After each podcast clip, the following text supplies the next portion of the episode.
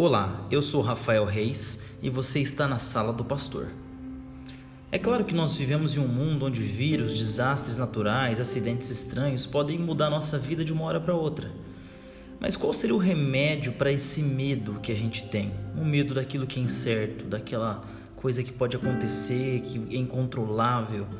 O remédio para isso não é nem a psicologia, não é nem a filosofia, não é nem a autoajuda, o remédio se encontra em Isaías 26. E esse remédio fala o seguinte: Tu conservarás em perfeita paz aquele cuja mente está firme em ti, porque ele confia em ti. Confiai no Senhor perpetuamente, porque o Senhor Deus é uma rocha eterna.